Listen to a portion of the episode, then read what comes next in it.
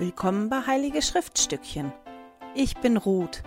In diesem Podcast möchte ich mit dir meine Begeisterung für die Heiligen Schriften teilen. Hallo ihr Lieben, schön, dass ihr wieder mit dabei seid. Heute geht es um Lehre und Bündnisse 111 bis 114.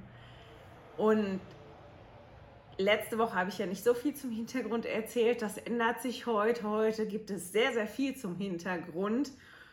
Und ich hatte auch das Gefühl, als ich in den Leitfäden gelesen habe, dass drei Viertel von dem, was in jedem einzelnen Leitfaden drin stand, Hintergrundinformation gewesen ist. Zwischen dem Kapitel 111 und 112 liegt ein Jahr fast. Muss man jetzt einmal gucken, 6. August und 23. Juli. Und in dem Jahr ist extrem viel passiert. Gerade sieben, jetzt wollte ich doch, 37 und 1837 und 1838 ist ganz, ganz, ganz viel passiert. Und ich kann euch nur raten, schnappt euch das Buch Heilige und überfliegt das mal, weil ich kann euch zwar so die Grundlinie erzählen von dem, was da passiert ist, aber im Buch Heilige oder in den passenden Leitfäden dazu. Im, ich überlege jetzt mal gerade, welcher war der beste. Ich fand den Seminarleitfäden, Leit, ja beide Leitfäden, aber vor allem den für die Schüler sehr interessant zu den Kapiteln jetzt. Da stehen halt noch so einzige einzelne Geschichten und wenn man die alle liest, dann wird dieses, was da passiert ist, halt wirklich lebendig. Bevor wir jetzt einsteigen, eine kurze Information. Ich fahre in Urlaub die Koffer, die stehen hier gerade so aus dem Bild und müssen gepackt werden jetzt in den nächsten zwei Tagen. Und ich bin zwei Wochen lang weg. Ob ich ein Video drehe oder zwei Videos drehe, wie lange die werden, wie das läuft, da habe ich mir ehrlich gesagt noch keine Gedanken zu gemacht. Und da das mein Urlaub ist, nehme ich mir auch das Recht raus, erstmal zu gucken. Also wenn ihr nichts von mir hört oder seht, die nächsten ein, zwei Wochen, macht euch keine Sorgen. Danach bin ich dann wieder da und wir machen dann weiter. So, steigen wir ein. Einfach mal als Rückblick oder als Erinnerung. Als der Kirtland-Tempel fertig gebaut war, hat sich ja an der finanziellen Situation der Kirche nichts verändert. Wir erinnern uns, schon vor dem Bau vom Kirtland-Tempel hat die Kirche finanzielle Schwierigkeiten gehabt und der Kirtland-Tempel war wirklich teuer zu bauen im Verhältnis. Und die Kirche hat hohe Schulden gehabt. Und das war was, was Joseph Smith natürlich die ganze Zeit beschäftigt hat, weil unter anderem Joseph Smith Kredite aufgenommen hat, andere Führer der Kirche auch, die waren hoch verschuldet und es ja immer darum ging, wie komme ich an das Geld, wie kann ich das zurückzahlen, wie kann ich den Mitgliedern helfen, die dazuziehen. Also es war so eine Dauer, Dauersituation. Und Joseph Smith hat sich wirklich große Sorgen gemacht und war da ganz mit beschäftigt, bis zu dem Punkt, dass der auf Schatzsuche gegangen ist. Ein Mitglied der Kirche namens William Burgess, Burgess, ich weiß nicht, wie man das ausspricht, der kam 1836 nach Kirtland und hat den Führern von einer Führern der Kirche von einer großen Geldsumme erzählt, die im Keller eines Hauses in ähm, Salem wäre und sagte nur, er wüsste, wo das Geld zu finden sei. Also machten sich Joseph Smith, Sidney Rigdon, Oliver Cowdery und Hiram Smith auf Richtung New York und trafen sich da mit Bruder Burgess und gingen nach Salem und suchten danach. Der sagte dann aber, hm, seitdem ich letztes Mal in der Stadt war, hat die Stadt sich so verändert. Ich weiß gar nicht, wo das Haus ist. Und die haben halt dann ganz umsonst gesucht. Der Bruder Boges, der reiste dann wieder ab und die Führer der Kirche, die, die verbrachen noch einige Zeit im Ort und in dem Haus, wo angeblich das, Haus, ähm, das Geld sein sollte. Und am 6. August 1836, als sie noch in Salem gewesen sind, empfing Joseph Smith die Offenbarung, die wir heute in Lehr Bündnisse 111 haben. Obwohl die kein Geld gefunden haben, blieben die noch einige Wochen dort und verkündeten das Evangelium. Und das, was ich ganz spannend finde an, an dem Kapitel 111, an dieser Offenbarung, ist, dass das eigentlich eine beruhigende Offenbarung ist. Ich meine, wir müssen uns mal in die Situation reinversetzen. Die haben alle hohe Schulden gehabt. Die Kirche war hoch verschuldet, die haben Schulden aufgenommen. Es mussten noch ja, Grundstücke gekauft werden. Der Herr hat ja aufgefordert, Grundstücke zu kaufen. Es mussten neue finanzielle Mittel organisiert werden. Und das während ja, man ja noch diese hohen Schulden abzahlen muss. Das war was, was ganz bestimmt konstant auch im Kopf gewesen ist. Wie soll ich an das Geld kommen? Wie soll ich das zurückzahlen? Wie soll das funktionieren? Ich habe das nicht wirklich. Und dass die halt da wirklich losgezogen sind auf diese Schatzsuche. Und dann halt die Offenbarung kam und ich finde schon den ersten Vers ganz toll in 111. Ich, der Herr, euer Gott, bin trotz eurer Torheit nicht ungehalten darüber, dass ihr diese Reise unternommen habt. Also der hat vorher wohl, ich weiß nicht, ob der gebetet hat vorher, ob er auf Schatzsuche gehen soll oder nicht, oder ob die einfach losgezogen sind, aber dass da halt wirklich die, ja, die Offenbarung kommt. Und er sagt, das war zwar eine Torheit, aber das ist nicht schlimm, weil das ist trotzdem gut, an ihr, dass ihr an dem Ort seid. Und er beruhigt sie. Und das lesen wir in Vers 5 und 6. Macht euch keine Sorgen wegen eurer Schulden, denn ich werde euch die Macht geben, sie zu bezahlen. Das passiert nicht mehr zur Lebzeit von Joseph Smith, aber das passiert dann irgendwann später. Also das ist was, diese Schulden, die schleift Joseph Smith die ganze Zeit mit. Aber irgendwann kommt ein Punkt, wo, wo das wirklich dann abgehakt ist. Aber dass die das wirklich gesagt kriegen, macht euch keine Sorgen wegen der Schulden. Konzentriert euch da nicht drauf. Ich werde dafür sorgen.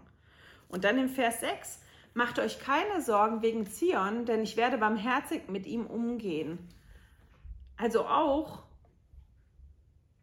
auch die Situation in Zion war ja nach wie vor nicht wirklich gelöst. Die sind zwar in einen anderen Kreis da gezogen, nachdem die geflohen sind, aber da war es auch nicht Friede, Freude, Eierkuchen. Auch die Einwohner da waren nicht ganz so glücklich, wie das gelaufen ist. Und es gab da immer noch großes Misstrauen. Also das waren so zwei wirklich schwierige Situationen zu der Zeit.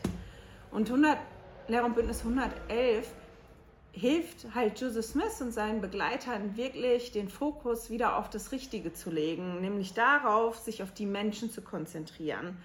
Und dazu werden die aufgefordert, zu gucken nach den Menschen, die da heute leben und zu gucken nach den Menschen, die früher gelebt haben. Das kann man lesen in den Versen 2, 9 und 10. Ich habe viele Schätze für euch in dieser Stadt zum Nutzen Zions und vielen Menschen in dieser Stadt, die ich zur gegebenen Zeit durch euer Mitwirken zum Nutzen Zions aus ihr sammeln werde. Denn in dieser Stadt gibt es mehr Schätze für euch als nur einen. Ach, ich habe neun vergessen. Diese Städte könnt ihr für euch mieten. Erkundigt, erkundigt euch eifrig nach den alten Einwohnern und Gründen dieser Stadt. Und das ist auch das, was die gemacht haben. Die sind noch da geblieben. Die haben verschiedene historische Städten besucht. Die haben sich wirklich erkundigt über die Geschichte der Stadt, auch über die Hexenprozesse, über die Gründungsväter. Und Joseph Smith ist halt wirklich gegangen und hat halt da auch festgestellt, dass das nicht mehr gut gelaufen ist in der Stadt ab dem Zeitpunkt, wo die intolerant gewesen sind gegen andere Religionsgemeinschaften. Jetzt muss ich mal gucken. Ja, da wurden halt einige ermordet. Und Joseph Smith hat dazu dann gesagt, Wann wird der Mensch aufhören, gegen den Menschen zu kämpfen und diesem sein heiliges Recht zu entreißen, seinen Gott so zu verehren, wie es ihm sein Gewissen eingibt?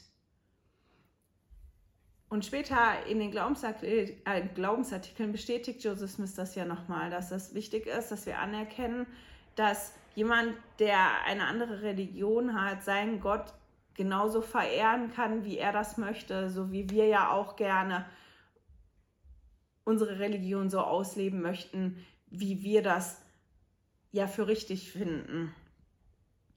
So, und obwohl die halt das Geld da nicht finden konnten, haben die wirklich einiges gelernt. Der Fokus die haben den Fokus wieder richtig gesetzt, die haben sich auf die Menschen konzentriert und fünf Jahre nachdem die da weggegangen sind, sind da nochmal Missionare dahin gegangen und da konnte dann wirklich ein Zweig gegründet werden und da konnten einige getauft werden. Das ist schon ganz spannend. Und wir sehen da halt, dass Schätze, wie, wie man das auch lesen kann in Vers 2,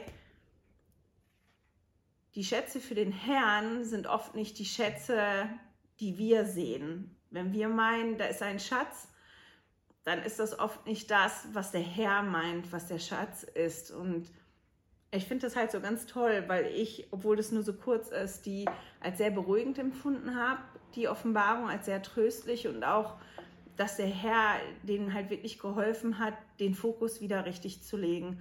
Und auch das ist was, was wir sehr, sehr gut gebrauchen können, oder? Wenn wir in Situationen sind, die ganz schwierig für, für uns sind, wo das dann in uns kocht oder das gärt, sagt man ja auch, und das tumultig ist, dass wir das brauchen, auch, dass uns jemand beruhigt und jemand uns hilft, den Fokus auf das zu legen, was wirklich wichtig ist und dass wir uns nicht aufreiben an, an dem anderen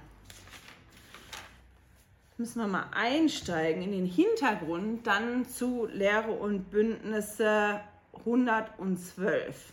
Da gibt es jetzt einiges zu und ich hoffe, ich vergesse jetzt nicht zu viel, dass ihr so den Zusammenhang versteht. Thomas B. Wurde ja 1835 als Apostel berufen und wurde dann zum Präsidenten des Kollegiums der Zwölf ernannt. So, und im Frühling 1837 erfuhr Präsident March, dass einer der zwölf Apostel, nämlich Parley P. Pratt, eine Mission in England plante, die nicht unter der Leitung von Präsident March stehen sollte. So, und der befand sich gerade in Missouri, der Präsident March, und der bat dann die anderen Mitglieder des Kollegiums der Zwölf, sich mit ihm zu treffen am 24. Juli in Ohio damit die dann über die Missionspläne sprechen können und sich einigen können und das besser koordinieren können. Und einen Monat vor diesem Treffen reisten jedoch zwei Mitglieder des Kollegiums der Zwölf, nämlich Heber C. Kimball und Orson Hyde, nach England ab. Die beiden haben nämlich eine Missionsberufung vom Propheten bekommen und sind dann abgereist vor diesem Treffen. Und als Präsident March dann eingetroffen ist in Ohio und das festgestellt hat, war der sehr, ja, der war wirklich angepisst, würde ich jetzt mal sagen. Der war wirklich verärgert, dass das abgelaufen ist, ohne dass das mit ihm abgesprochen worden ist.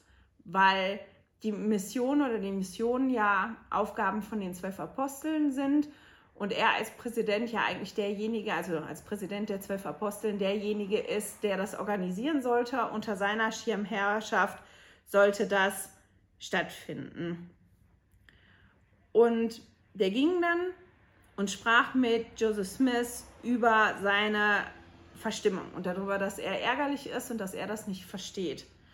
Dazu muss man noch sagen, dass zu dem Zeitpunkt auch schon Uneinigkeit herrschte zwischen den Aposteln. Es gab da eine Situation in Kirtland, da gehe ich später noch drauf ein, und einige von den Aposteln und andere Führer der Kirche, die fingen wirklich an, Joseph Smith öffentlich zu kritisieren und waren wirklich ärgerlich auf den und Bruder March probierte, die zu einigen und probierte, die wieder alle runterzuholen.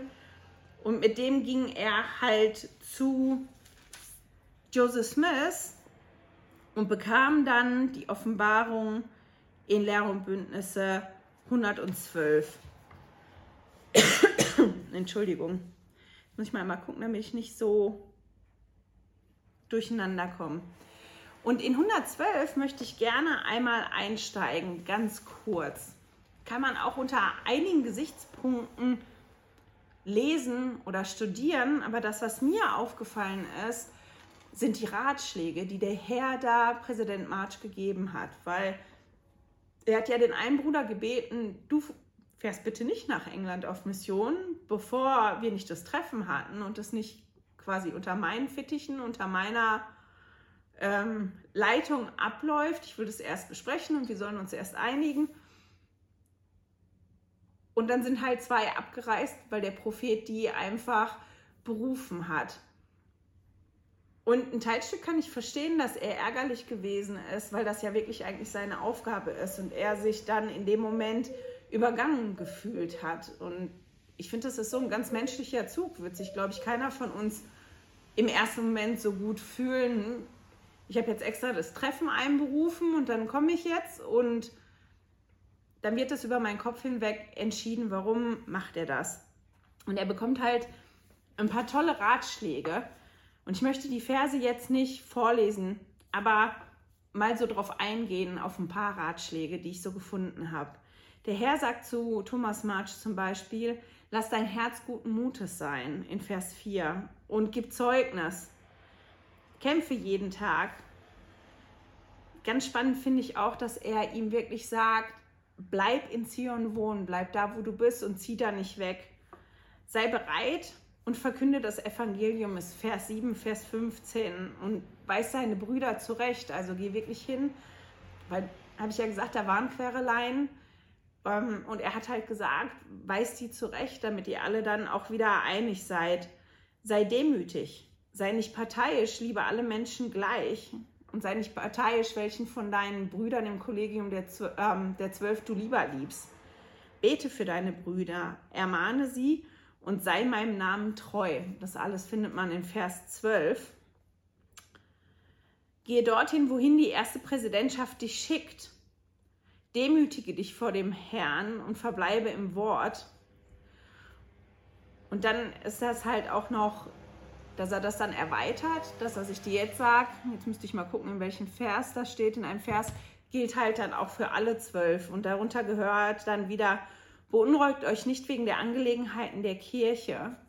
Also konzentriert euch nicht auf das, was ihr meint, was schief läuft in der Kirche, sondern konzentriert euch auf was anderes. Macht das Herz rein vor Gott, predigt das Evangelium, säubert euer Herz und euer Gewand und seid treu. Also das sind so die Ratschläge, die er bekommen hat. Und als Joseph Smith die Offenbarung bekommen hat, war Thomas March anwesend und er hat die Offenbarung selber aufgeschrieben. Und ich finde ganz spannend, dass. Jetzt muss ich mal in meine gucken, damit ich den Namen nicht falsch sage. So, der hat das selber aufgeschrieben, was der Prophet ihm diktiert hat. Und ich finde das halt interessant zu sehen, das ist auch ganz menschlich, finde ich, dass er quasi nur das gehört hat, was er hören wollte und manche Dinge geflissentlich überhört hat. Der ist nämlich dann mit dieser Offenbarung zur Frau von Hebersi Kimmel gegangen, die hieß Bilate, und hat ihr gesagt, dass Joseph Smith ihm versichert hätte, dass ihr Mann in England nicht erfolgreich sein werde, bis er, also bis Thomas March, ähm, es sagt. Zur gleichen Zeit waren die in England aber sehr, sehr erfolgreich. Und jetzt muss ich mal gucken, damit ich das nicht falsch sage. Da, da, da, da, da, Das habe ich mir gar nicht rauskopiert. Also die waren sehr erfolgreich und das, was Thomas March da der Frau gegenüber von Hebersi Kimball gesagt hat, was der Prophet gesagt hätte, das stimmte halt so auch nicht. Thomas March gab sich nach der Offenbarung aber wirklich eine Zeit lang Mühe, den Rat zu befolgen. Also der bemühte sich, die Kirche zu stärken, der bemühte sich, die, die zwölf Aposteln zu einigen. Der hat das auch geschafft bei einem oder zwei, dass die sich aussprechen mit den Propheten, dass das so ein, bisschen ruhiger wird. Aber das hielt halt nicht so lange an und der hat halt eine gewisse Arroganz an den Tag gelegt. Und es gab dann halt mehrere Ereignisse, die dafür, dazu führten, dass er ja er auch von der Kirche oder vom Glauben abfiel. Ein ganz, ganz bekanntes Ereignis ist zum Beispiel der Streit seiner Frau mit einer anderen Frau, wo es um die Kuh geht. Die beiden haben verabredet, ihre Milch zu teilen, sodass jede genug hatte, um Käse zu machen. Und zwar die ganze Milch. Und die andere Frau hat dann Thomas March Frau beschuldigt, um den Rahmen abzuschöpfen. Und die beiden konnten sich nicht einigen. Die haben sich dann so gestritten, dass das tatsächlich vor mehreren Gremien in, in der Kirche gewesen ist. Da musste der Hohe Rat drüber beschließen. Er hat dann beschlossen, dass halt die Frau von Thomas March wirklich den Rahmen abgeschöpft hat und dass sie wirklich Unrecht getan hat. Da war er so wütend drüber. Er hat es dann hoch eskaliert. Da hat sich tatsächlich auch die erste Präsidentschaft mit beschäftigt und die haben diesen Beschluss vom Hohen Rat aber bestätigt. Und da war der wütend drüber, richtig wütend drüber, dass das so entschieden worden ist. Ein anderes Ereignis, was ihn sehr geärgert hat, war, dass gegen die Fallpräsidentschaft in Missouri eine Untersuchung gelaufen ist und die nachher auch ihres Amtes enthoben worden sind. Man hat nämlich festgestellt, dass die Grundstücke gekauft haben mit dem Geld von der Kirche und wenn neue Mitglieder gekommen sind, die denen das Grundstück weiterverkauft haben, aber zu einem bisschen höheren Preis und diesen, diesen Gewinn für sich alleine und privat behalten haben. Und da das Geld und die Grundstücke der Kirche dem Herrn geweiht gewesen sind, war das halt nicht rechtens. Und ja, das war wirklich so, dass, dass er sich geärgert hat und dass er dann wirklich rebelliert hat, auch gegen den Propheten. Und das ging so weit, dass er eine eidesstattliche Erklärung unterschrieb, in dem stand, dass die Mitglieder der Kirche den Bürgern von Missouri feindlich gegenüber standen, dass die wirklich denen feindlich gesinnt sind. Und diese eidesstattliche Erklärung war ein extrem wichtiger Grund dafür, dass nachher der Gouverneur von Missouri den Ausrottungsbefehl gegen die Mormonen unterschrieben hat, in dessen Folge 15.000 Mitglieder aus Missouri vertrieben worden sind. Und Thomas March wurde im März 1839 exkommuniziert. Er kam aber 18 Jahre wieder zurück zur Kirche. Und er schrieb dann wirklich Brigham Young, dass er gerne wieder zurückkommen würde. Und es gab eine Versammlung, wo die Mitglieder darüber entschieden haben, wo er berichtet hat davon, warum er vom Glauben abgefallen ist, wie er wieder zurückgekommen ist und die haben dann darüber entschieden. Warum, ich, warum erzähle ich das? Weil ich finde, dass jetzt gerade die Dinge, die passieren mit Thomas March und auch mit den anderen Kirchenführern, da gehen wir nachher nochmal drauf ein, auf den geschichtlichen Hintergrund, dass wir da viel für uns mitnehmen können, weil wir ähnliche Situationen ganz bestimmt auch erleben. Vielleicht nicht in, in dieser ja, Form, also vielleicht nicht ganz so extrem, aber in einer gewissen Art und Weise auch. Und auf dieser Versammlung, wo es darum ging, dass er wieder zur Kirche zurückkommt, da erzählt er, wie es dazu kam, dass er vom Glauben abfiel. Er hat gesagt, dass er sich selber die Frage gestellt hat und andere ihm auch die Frage gestellt haben, wie kann das denn sein, dass einer, der so ein Zeugnis gehabt hat und der so viel Großartiges erlebt hat, so ja auch so machtvoll Zeugnis gegeben hat und so standfest war, wie kann das sein, dass der abfällt und nicht nur einfach abfällt und weggeht, sondern so rebelliert und, und so tobt und dafür sorgt, ja, dass das da wirklich auch böse Konsequenzen hat für andere und da nicht aufhört mit. Und er sagt, er erzählt mehrere Punkte auf, aber er sagt unter anderem, dass er sich seiner selbst zu sicher gewesen ist. Er hätte, wenn er das bei anderen Brüdern oder bei anderen Mitgliedern gesehen hat, dass die geschwankt haben oder ja, dass die gezweifelt haben, dass er nie gedacht hätte, dass ihm das auch passieren könne. Und dass er den Heiligen Geist verloren hat. Der sagte später, das muss ich mal, das würde ich gerne vorlesen, ich wurde eifersüchtig auf den Propheten, übersah alles, was richtig war und verbrachte meine Zeit damit, nach Schlechten zu suchen. Also er verlor den Heiligen Geist. Er sagt auch, das war auch der Punkt, wo er den Heiligen Geist verloren hatte. Und als der Satan dann anfing, ihn zu leiten, wurde er immer ärgerlicher, wütend, wütender und eifersüchtiger. Und dann sagt er, und da fand ich das ein bisschen schwierig, das zu übersetzen, weil im Englischen ähm, hat er gesagt, um, ähm, I got so mad. Mad ist ein bisschen verrückt. Ich wusste jetzt nicht, ob verrückt dann in, in dem Sinne von, dass man wirklich, man kann ja manchmal verrückt werden vor Wut. Das war jetzt das, wie ich das übersetzen würde, dass der so verrückt vor Wut geworden ist, dass er auch, dass er wollte, dass jeder andere so verrückt vor Wut ist wie er. Und ganz am Schluss sagt er, der Herr ist gut ohne mich ausgekommen und hat durch mein Weggehen nichts eingebüßt. Doch was habe ich dabei verloren? Wenn wir jetzt nochmal zurückgehen zu Lehre und Bündnisse 112. Ich habe ja die Ratschläge kurz vorgelesen, die, die ich gefunden habe. Vielleicht habe ich auch irgendeinen übersehen. Dann ist schon interessant, dass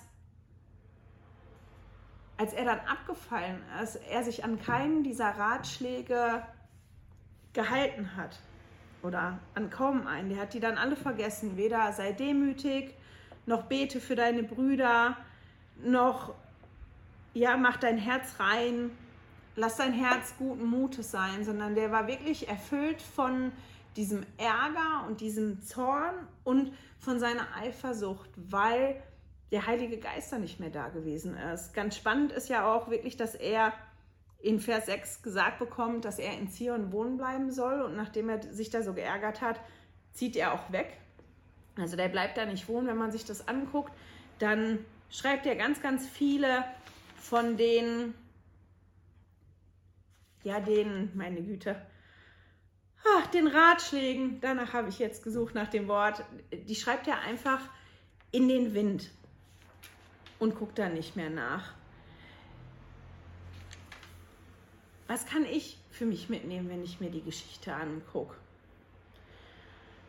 Also das Allerwichtigste, was mir aufgefallen ist, weil er das dann nachher so betont hat auf dieser Versammlung, ist, dass er gesagt hat, an irgendeinem Punkt hatte er den Heiligen Geist nicht mehr bei sich. Und diesen Raum, den der Heilige Geist und der Herr gefüllt haben in ihm, der wurde dann halt von was anderem gefüllt. Der war so ausgefüllt von diesen negativen Gefühlen, die der hatte, dass er sich nur noch konzentriert hat auf das, was nicht richtig gewesen ist für ihn in seinen Augen, was schlecht gelaufen ist, was nicht gut gelaufen ist.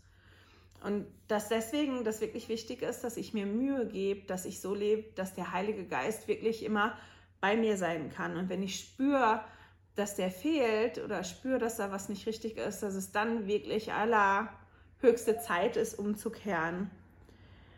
Viele Ratschläge, die er bekommt in Lehr und Bündnis 112, die gelten auch für mich und für jeden anderen zum Beispiel, dass ich mein Herz reinmachen soll und dass ich demütig sein soll. Und mir zeigt das auch, wenn ich Ratschläge vom Herrn bekomme, ob das in meinem patriarchalischen Segen ist, in meinem Segen oder nach Gebeten, dass die Ratschläge einen Grund, einen Grund haben und ich wahrscheinlich besser damit fahre, wenn ich versuche, mich an die Ratschläge zu halten. Ich habe auch gedacht, ich weiß nicht, ob ihr das kennt oder nicht, aber es gibt schon Situationen, wo man so erfüllt ist von, von einem Gefühl, sei es, ich sag mal, trunken vor Glück. Ich finde die Beschreibung so toll. Oder halt auch, dass man wirklich wütend ist oder ärgerlich ist oder ganz, ganz traurig ist.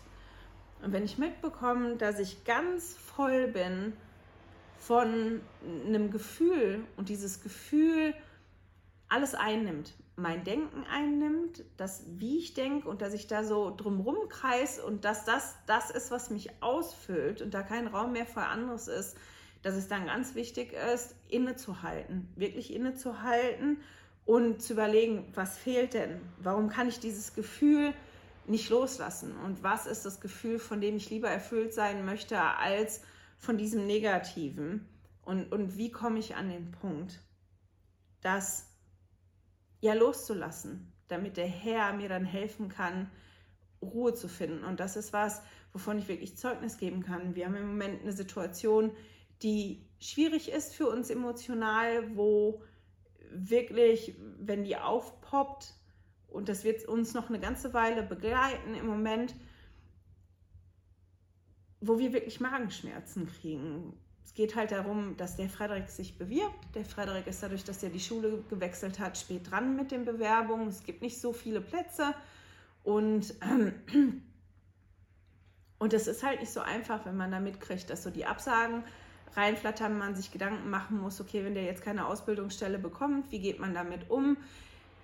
Und die erste Reaktion von mir und vom Ansgar ist, dass wir wirklich richtig wie Bauchschmerzen kriegen und dass wir mitkriegen, dass das eine Situation ist, die uns mitnimmt. Und ich heute Morgen wirklich auch das wieder so gefühlt habe und ich dann gebetet habe und gesagt, Vater im Himmel, ich weiß, dass das jetzt nicht gut ist, weiß auch nicht, ich weiß auch, dass das gut ist, dass ich, ich weiß, dass das nicht gut ist, dass ich so leide, so mitleide für den Frederik in der Intensität, ähm, dass uns das nichts bringt, weder mir noch dem Frederik noch dem Ansgar. Der Ansgar hat das auch ähnlich. Ich meine, in dem Gebet habe ich ihm auch gesagt, ich weiß, dass dir, das habe ich jetzt gelernt in Lehre und Bündnisse, dass manche Dinge dir ganz wichtig sind und bei anderen Dingen einem das so vorkommt, als wenn dir das egal ist in dem Moment, weil das auf die Ewigkeit bezogen keine Wichtigkeit hat. Aber für uns jetzt gerade ist das wichtig und lernen mir einen anderen hilf mir einen anderen Umgang damit zu finden. Und das war total interessant, weil ich innerhalb von einer halben Stunde wirklich tief Luft holen konnte und gemerkt habe, dieses blöde Gefühl, was ich gehabt habe, dieses wirklich, was mir Bauchschmerzen gemacht hat, die, diese Sorgen, da hat sich ja nichts dran verändert. An der Situation hat sich gar nichts verändert, aber dass ich wirklich eine gewisse Ruhe bekommen habe und dieses Vertrauen da rein, okay, das ist jetzt gerade, wie es ist. Wir geben unser Bestes und gucken, was rauskommt. Und irgendwas Gutes wird da schon bei rauskommen. Das heißt jetzt nicht, wenn die nächsten Absagen reinflattern, dass das nicht schwierig ist. Aber ich weiß, dass ich eine Art und Weise gefunden habe, damit umzugehen. Und das kann man auch mitnehmen hier von Thomas March, weil das hat er definitiv nicht gemacht. Das andere, was ich noch ganz toll finde, was wir mitnehmen können, ist aus seiner Geschichte, dass wir den Mut haben sollten, unsere Fehler einzugestehen und um Entschuldigung zu bitten. Und das ist das, was er gemacht hat. Er hat ja diesen Brief geschrieben und Brigham Young hat ihm dann gesagt, ich kann diese Versammlung einberufen, du kannst kommen und kannst dein Anliegen vorbringen und dass du zurückkommen möchtest. Und unter diesen Anwesenden, die da gewesen sind, waren diverse Mitglieder dabei, die vertrieben worden sind wegen dem Ausrottungsbefehl, den der Gouverneur gegeben hat, der unter anderem wegen seiner eidesstattlichen Erklärung, die er da abgegeben hat und, und der Aussage, die er vor Gericht gemacht hat, unterschrieben worden ist. Der hat da wirklich einen großen Beitrag zu geleistet. Das war nicht der einzige Grund, warum es diesen Ausrottungsbefehl gab, aber das war einer der wichtigen Gründe. Und es waren wirklich Mitglieder dabei, die deswegen sehr gelitten haben und dass er den Mut gehabt hat, zurückzukommen, den Mut gehabt hat, sich hinzustellen und zu sagen, ich habe das falsch gemacht. Ich habe mir wirklich Gedanken darüber gemacht, wie konnte ich zu dem Punkt kommen, das zu machen. Warum habe ich das gemacht? Und ich habe in den letzten 18 Jahren erlebt, dass der Herr mich liebt und dass der mich wirklich durchgeschüttelt hat, weil der wollte, dass ich zurückkomme. Und jetzt stehe ich hier und ich würde gerne wieder zurück zur Kirche kommen. Und die haben darüber abgestimmt und wenn ich das richtig gelesen habe, hat keiner dagegen gestimmt. Also er durfte wirklich zur Kirche wieder zurückkommen und das finde ich ganz groß, dieses, ja, den Mut zu haben, sich dann noch hinzustellen und zu sagen, ich habe einen Fehler gemacht. Und weil ich den Fehler gemacht habe, haben viele gelitten darunter, weil ich was falsch gemacht habe und es tut mir leid und da bin ich und ich würde gern wieder zurückkommen. Das finde ich ist auch was, was wir wirklich lernen können von dieser Situation und von der Geschichte von Thomas March. Jetzt muss ich mal gucken, die Zeit ist nämlich auch fortgeschritten. Jetzt muss ich ein bisschen was zum Hintergrund erzählen, bevor wir dann zu Lehre und Bündnisse 113, 114 kommen. Obwohl ich gar nicht so viel über die Kapitel sage. Es tut mir sehr leid. Aber ich mache das jetzt ähnlich wie in den Leitfäden, weil es wirklich wichtig ist, zu wissen, was da abgelaufen ist. Also wirklich wichtig ist wahrscheinlich übertrieben. So bewusst ist mir das gar nicht gewesen. Aber ich, ich finde es im Moment, finde ich es wichtig und halt auch interessant. Die Situation in Kirtland hat sich wirklich dramatisch verändert. 1837, 1838. Die haben ja immer noch die finanziellen Schwierigkeiten gehabt und Joseph Smith und weitere Führer der Kirche, die haben die Kirtland Safety Society gegründet. Das sollte eigentlich eine Bank sein. Die haben auch nach einer Konzession gefragt für eine Bank, weil aber so viele Banken aufgemacht haben. Zu der Zeit haben die das nicht bekommen. Aber im Prinzip hat dieser Kirtland Safety Society funktioniert so ähnlich wie eine Bank. Man hat da Geldeinlagen gemacht, man hat dann das Papiergeld dafür gekriegt und konnte damit bezahlen. Joseph Smith forderte die Mitglieder wirklich auf, Investoren zu werden und, und ihr Geld da reinzubringen. Also quasi Darlehen, ihr Geld also zu investieren und dann andere Mitgliedern Darlehen zu geben. Und die Kirtland Safety Society, die ging dann aus verschiedenen Gründen pleite, also die wurde Insolvenz. Das war unter anderem, weil da ein Mitbürger war, dessen Namen ich jetzt nicht weiß, der wirklich probiert hat, gegen die Kirche zu arbeiten und der dann ganz viele von diesen Scheinen aufgekauft hat und dann zur Bank gegangen ist und die genötigt hat, ihm das Bargeld auszuzahlen und dann auch festgestellt hat, die haben gar nicht so viel Bargeld. Die, jetzt muss ich mal überlegen, genau, das war so eine Situation. Die andere Situation war, dass bestimmte Läden die Währung von der Kirtland Safety Society nicht anerkannt haben als als Währung und das dann wie abgewertet worden ist und das dann weniger wert gewesen ist. Und dann gab es halt wirklich eine Finanzkrise. Da kann man auch zu nachlesen. Ich bin jetzt nicht so orientiert, ich habe da auch nicht so eine Ahnung von, von Wirtschaft und Finanzen, aber es gab halt wirklich zu dem Zeitpunkt eine Finanzkrise und ganz viele von den kleinen Banken, die mussten zumachen. Die sind insolvent gegangen, die waren nicht mehr zahlungsfähig und die mussten zumachen. Und so war das halt auch bei der Kirtland Safety Society. 200 Investoren verloren fast alles. Die Kirtland Safety Society wurde zwar nicht von der Kirche getragen, wurde aber von vielen Mitgliedern als Bank der Kirche angesehen. Und es gaben halt ganz, ganz viele die Schuld für die Insolvenz Joseph Smith und die verklagten den auch.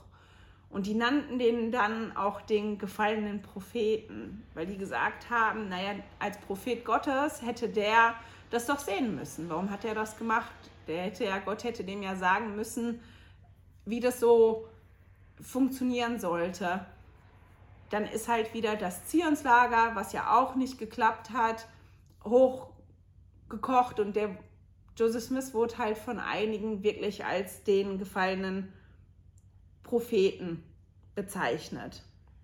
Und mehrere Führungsbeamte der Kirche, die versuchten tatsächlich Joseph Smith abzusetzen. Jetzt muss ich mal gucken, da wo ich das habe.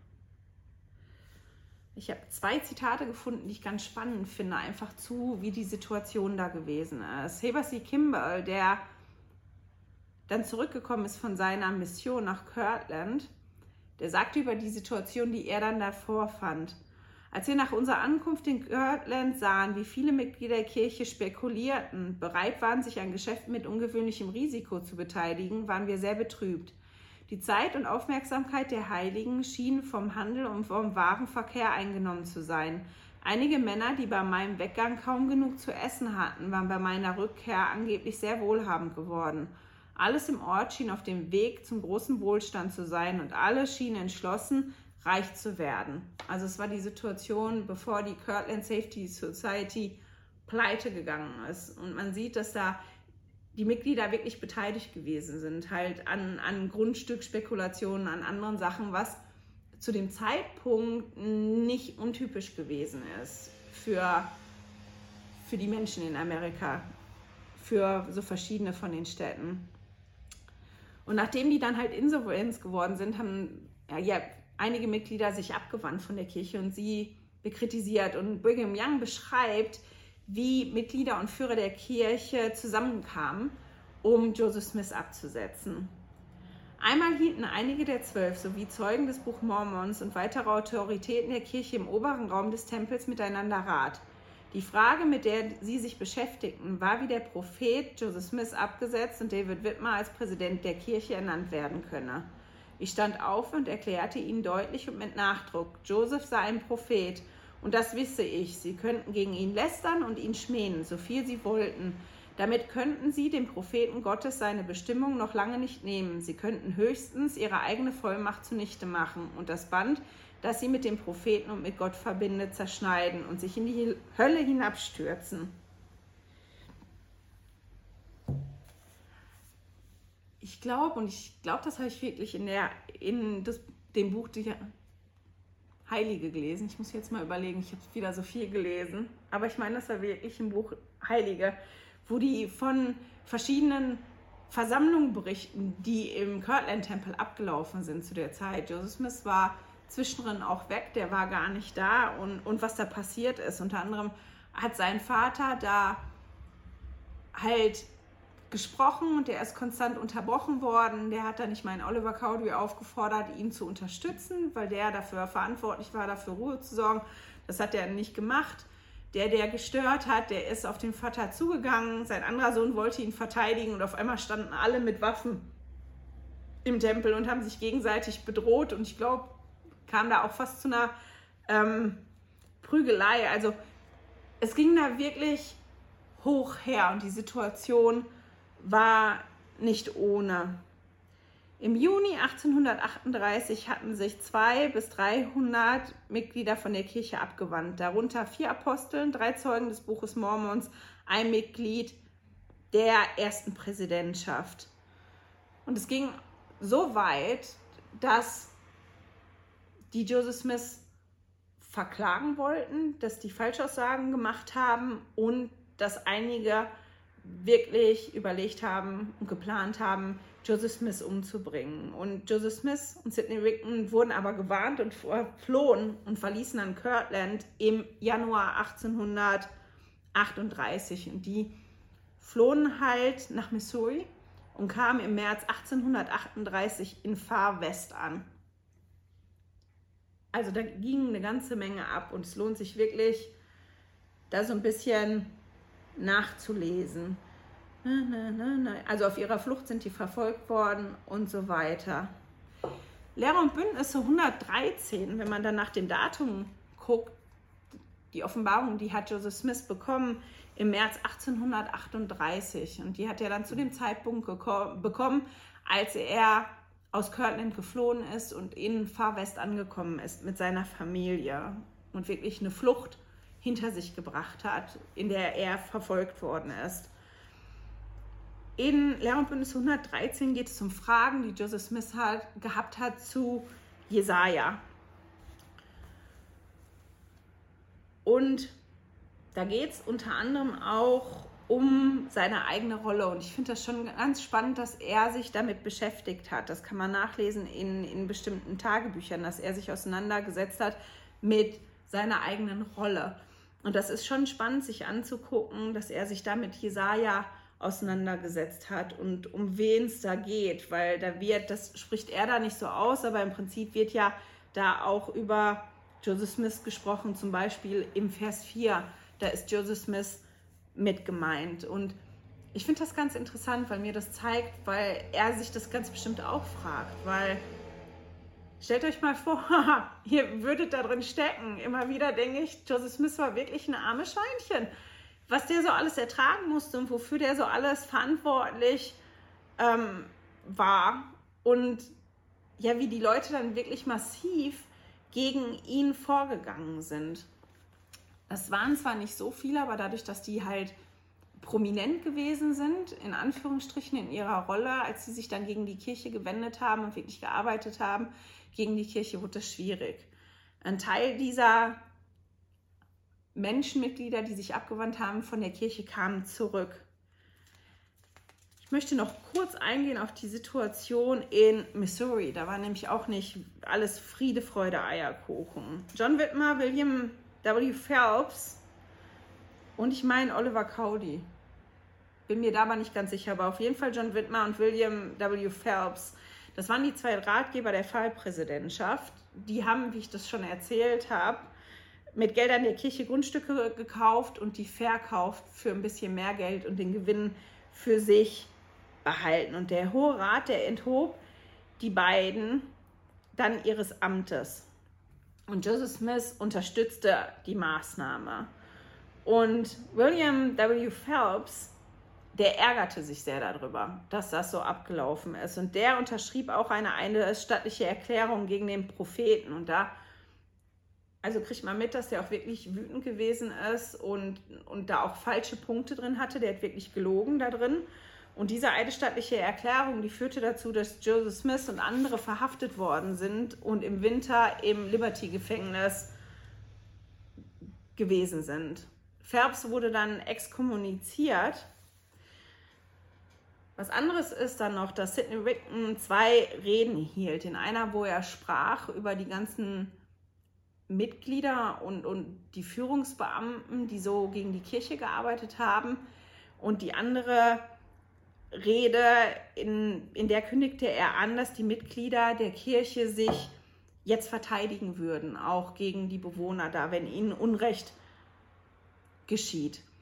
Und obwohl die Aussage von Sidney Rigdon gegen das stand, was der Herr ja von denen wollte, der hat ja aufgefordert, den Lehr- und Bündnis zu 105, wenn ihr da seid, bittet um Frieden, probiert mit denen auszukommen, erhielt halt Sidney Rigdon diese Rede und die wurden beide veröffentlicht, beide Reden, die er gehalten hat. Und die Reden, die sorgten halt wirklich für Unruhe und Unmut unter den Nichtmitgliedern, dass die dann ja gesehen haben. Guck mal, die arbeiten gegen euch die eidesstattliche Erklärung, die in, in Kirtland abgegeben worden ist und so weiter. Also da, da bauten sich verschiedene Sachen auf ich werde, ich glaube, das werde ich anhängen im Newsletter, wo, wo, wo ein ganzer Artikel darum geht, was die Gründe sind, die zu diesem Ausrottungsbefehl gesorgt haben. Ich glaube, das finde ich noch. Die Mitglieder oder einige Mitglieder wurden dann daran gehindert, an einer Wahl teilzunehmen. Und da waren die wirklich erbost drüber, weil das ja ihr Recht ist, als Bürger der Vereinigten Staaten zu wählen. Und die Anwohner da, die haben probiert, die daran zu hindern. Und da kam es wirklich zu Handgreiflichkeiten auf beiden Seiten. Also es fing wirklich an, dass das eskalierte. Da hat sich eine, eine andere Gruppe gebildet, die, die hießen die Daniten. Auch dazu gibt es Informationsmaterial auf der Kirchenwebseite oder im in der Kirchen-App könnt ihr suchen, die dann wirklich sich gewehrt haben. Also die Mitglieder fingen dann teilweise an, sich zu wehren und das schaukelte sich dann richtig hoch. Und einer, der auch da gewesen ist, ist dieser David W. Patton, von dem in Lehr und Bündnis 114 die Rede ist. Der ist sehr, sehr gläubig gewesen und der hieß, jetzt muss ich mal gucken, Captain Fear Not, also der Captain fürchtet sich nicht. Als der war der bekannt in der Verteidigung der Mitglieder gegen den Pöbel in Missouri. Und für den ist diese Offenbarung in der Bündnis 114, der hat um eine Offenbarung gebeten und hat die bekommen.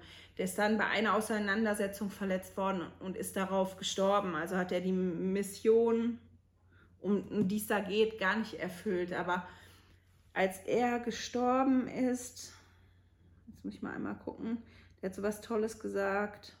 Noch. Na, na, na. Er sagte auf dem Sterbebett, O wären Sie doch in meiner Lage, denn ich bin dem Glauben treu geblieben. Ich habe den Lauf vollendet und nun liegt für mich eine Krone bereit, die mir der Herr, der rechtschaffene Richter, geben wird. Und zu seiner Frau sagte er, was immer du auch tust, verleugne nur nie den Glauben. Und ich finde die Aussage wirklich toll. Und deswegen habe ich hier hinten auf dem Notizbuch unter anderem auch stehen, verkauf die Kuh. Das war was, ich gucke ja mal die beiden von Don't Miss This was die gesagt haben, was die sich über Lehr- und Bündnisse 112 drüber geschrieben haben in ihre Schriften, verkauft die Kuh. David Butler hat sogar gesagt, verkauft die dumme Kuh. Einfach als Bild dafür, dass wir, wenn wir mitkriegen, dass es da irgendwas gibt, was uns so beschäftigt und so erfüllt, dass der Heilige Geist nicht mehr bei uns sein kann und was so eine Wichtigkeit einnimmt, dass wir keinen Fortschritt mehr machen können und dass wir uns entfernen vom Vater im Himmel, müssen wir innehalten und dafür sorgen, dass das weggeht. Also verkauf die Kuh in dem Sinne bei dem Streit mit der Frau. Warum streitest du dich so und so viele Instanzen nach oben, statt einfach das gut sein zu lassen, tief Luft zu holen und darüber nachzudenken in dem Moment, vielleicht habe ich doch was falsch gemacht oder vielleicht hat meine Frau was falsch gemacht und gut ist, dass wir uns da nicht so dran festhalten sollen. Und das finde ich ist das, was wir wirklich mitnehmen können aus, aus den Kapiteln und auch aus der Geschichte unserer Kirche von den Mitgliedern dass das wirklich wichtig ist, den Heiligen Geist bei uns zu haben. Und, und wenn es dann hart auf hart kommt und wir mitkriegen, dass unsere Kuh in Anführungsstrichen wichtiger wird als der Heilige Geist und der Vater im Himmel und das, was uns vorwärts bringt, dann ist es total wichtig, die Kuh zu verkaufen, die Kuh loszuwerden. Und mit diesem Ratschlag und dem Gedanken schicke ich euch in die nächste Woche. Wir hören und sehen uns dann irgendwann in den nächsten Wochen, wenn ich aus dem Urlaub komme spätestens wieder. Ich wünsche euch eine gute Zeit und bis dann. Hey, danke fürs Zuhören. Dieser Podcast ist die Audiospur von meinem YouTube-Video. Wenn du mich also nicht nur hören, sondern auch sehen möchtest, findest du mich auf YouTube unter Heilige Schriftstückchen. Melde dich auf www.heiligeschriftstückchen.ch für meinen Newsletter an und erhalte Zitate und Links passend zu jeder Episode. Außerdem findest du mich auf Facebook und Instagram, auch unter Heilige Schriftstückchen. Auf Instagram allerdings mit UE statt mit Ü.